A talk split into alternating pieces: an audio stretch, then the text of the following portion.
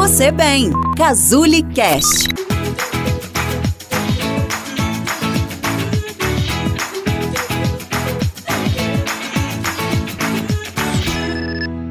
E hoje eu tô aqui pra gente conversar um pouquinho sobre cinco erros que nós mulheres cometemos e que tiram os homens dos eixos. Eu sou Cristiane Schumann, sou terapeuta na Clínica Casuli e para a gente conversar um pouquinho sobre esse assunto, eu vou te explicar sobre linguagem verbal e linguagem não verbal. O que, que isso tem a ver com o vídeo, Cris? Já já você vai entender. Linguagem verbal é isso aqui que eu estou usando com vocês, as palavras que eu utilizo, né? A forma de me comunicar, a entonação que eu coloco na minha voz, a força que eu coloco nas palavras, isso é uma linguagem verbal. Linguagem não verbal é isso aqui que eu estou fazendo agora, utilizando as minhas mãos para me comunicar, para enfatizar uma palavra, para demonstrar algum tipo de comportamento que eu queira. Então, a linguagem não verbal é a forma de eu me comunicar com o meu rosto, com as minhas mãos, com a minha expressão corporal, aquilo que eu quero dizer para o outro, sem que necessariamente eu diga uma palavra. Então, caras do tipo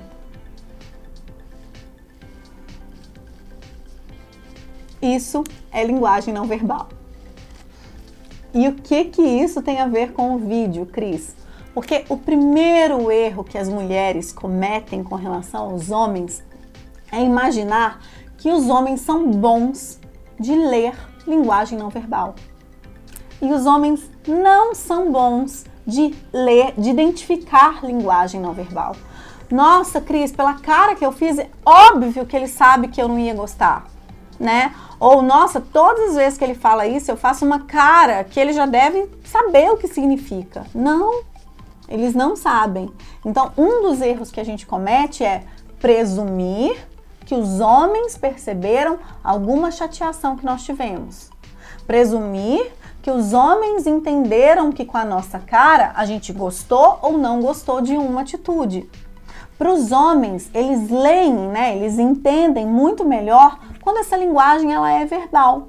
Quando eu falo que eu quero, olha, fiquei chateada quando aconteceu assim, assim, assim, assado, me senti dessa ou dessa forma.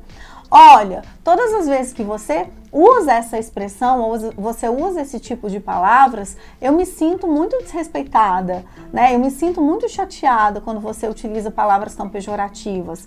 Olha, às vezes que você fala que vai sair com o seu amigo fulano de tal, eu sempre faço uma cara estranha porque esse seu amigo, os comportamentos dele me deixam muito insegura, né? Uma pessoa que eu não consigo confiar. Enfim, sejam mais claras na sua comunicação. Não presumam que o homem está entendendo ou que está percebendo o que está acontecendo sem que você fale. Segundo erro que as mulheres cometem muito: fazer pelo outro esperando que faça por ela. Cris, eu faço tudo para ele, eu faço tudo por ele, eu entrego as coisas na mão, eu cuido das crianças, eu, eu faço tudo, né? Ou, nossa, no aniversário dele eu preparei a comida é, uma comida especial, eu comprei um presente, eu convidei os amigos para irem lá em casa, eu fiz tudo. E no meu aniversário, o que, que eu ganhei? As mulheres entendem esse código social de reciprocidade de uma forma muito mais clara, de uma forma muito mais leve do que os homens.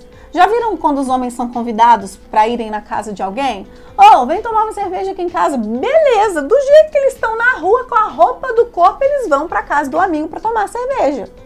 Já viram as mulheres?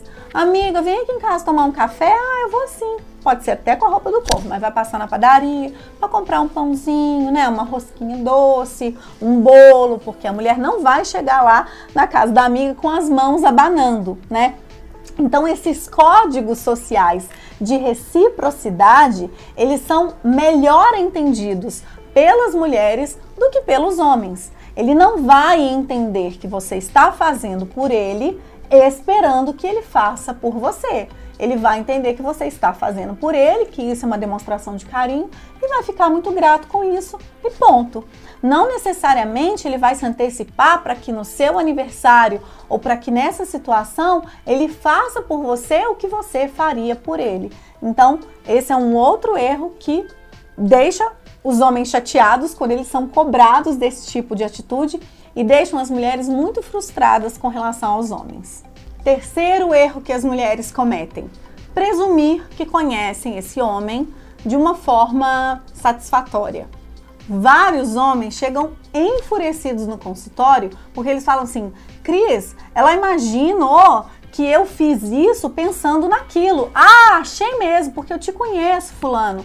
Nossa, como é comum esse tipo de situação.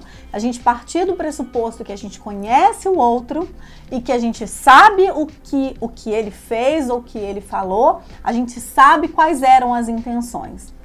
Sim, pode ser que você tenha acertado, né? Que ao falar isso ou fazer aquilo, a intenção desse homem seja X ou Y. Mas a gente não pode trazer isso como uma regra. Eu conheço o meu marido, eu conheço o meu parceiro e eu tenho certeza que quando ele falou X, ele quis dizer Y. Ou quando ele fez A, ele estava esperando que acontecesse B, né? Cuidado com essas presunções, cuidado com essas antecipações, né, de que eu conheço e que, portanto, eu, eu não preciso me comunicar de forma clara eu não preciso ouvir de forma clara o que vem do outro, porque é muito provável que aconteçam brigas e conflitos a partir do momento que eu presumo que eu conheço o outro e que eu sei quais são as intenções dele, sem que de forma clara o outro tenha dito isso para mim. Quarto erro que as mulheres cometem e que enfurecem os homens é usar palavras pejorativas na sua comunicação e fazer acusações. Porque você é isso, porque você é aquilo, porque eu tenho certeza, Fulano, que você fez isso por causa daquilo. Você está falando que não, mas eu tenho certeza que você fez. Eu tenho certeza que você pensou. Aqui a gente está unindo os dois últimos erros, né? De presumir que eu sei, que eu conheço, né? E de acusar o outro de algo que ele está falando que não fez ou que não foi de propósito, né? E usar palavras pejorativas. Você é um idiota, você é um banana, você é um bobão, você é um palhaço que fica indo atrás dos seus amigos, você e às vezes usando até de xingamentos mesmo, né? Sabe o que acontece? Quando a gente se sente acusado de algo, isso é um mecanismo humano, a gente tem duas formas de lidar com isso. Ou a gente se defende, ou a gente contra-ataca. Ai, Cris, você dirige muito mal. E aí eu me defendo. Olha, realmente, nossa, eu, eu, pratiquei pouquíssimo na autoescola. Eu tenho pouca experiência dirigindo. É mentira, tá, gente? Eu dirijo bem pra caramba. Mas eu tenho pouca experiência na autoescola. Eu não sei fazer vaga, realmente. Eu não sei dirigir muito bem, não. Mas assim, eu acho que se eu pegar pra, pra praticar, rapidinho eu pego o jeito. Pronto eu me defendi de uma acusação simplesmente me defendendo. Agora, eu poderia me defender contra-atacando, né? Tipo, como olha quem tá falando? Quem que arranhou a roda lá do carro? Quem foi o meia-roda que bateu na ambulância lá parado? Quem foi? Usei palavras pejorativas, fiz acusações, né? E, e acabei atacando, contra-atacando o outro que me atacou também, né? Então, com os homens, é muito comum deles revidarem com esse contra-ataque. Dificilmente você vai criticar ou vai colocar uma situação para o homem e ele vai simplesmente se defender. Geralmente, ele vai usar do contra-ataque na mesma proporção, com as mesmas palavras pejorativas, com o mesmo nível de agressividade, com o mesmo tom de voz, para que consigam se defender no ponto de vista deles. E um outro erro que as mulheres cometem é humilhar voluntariamente um homem. O homem, quando ele se sente humilhado, o mecanismo natural dele é buscar uma outra forma de se exaltar.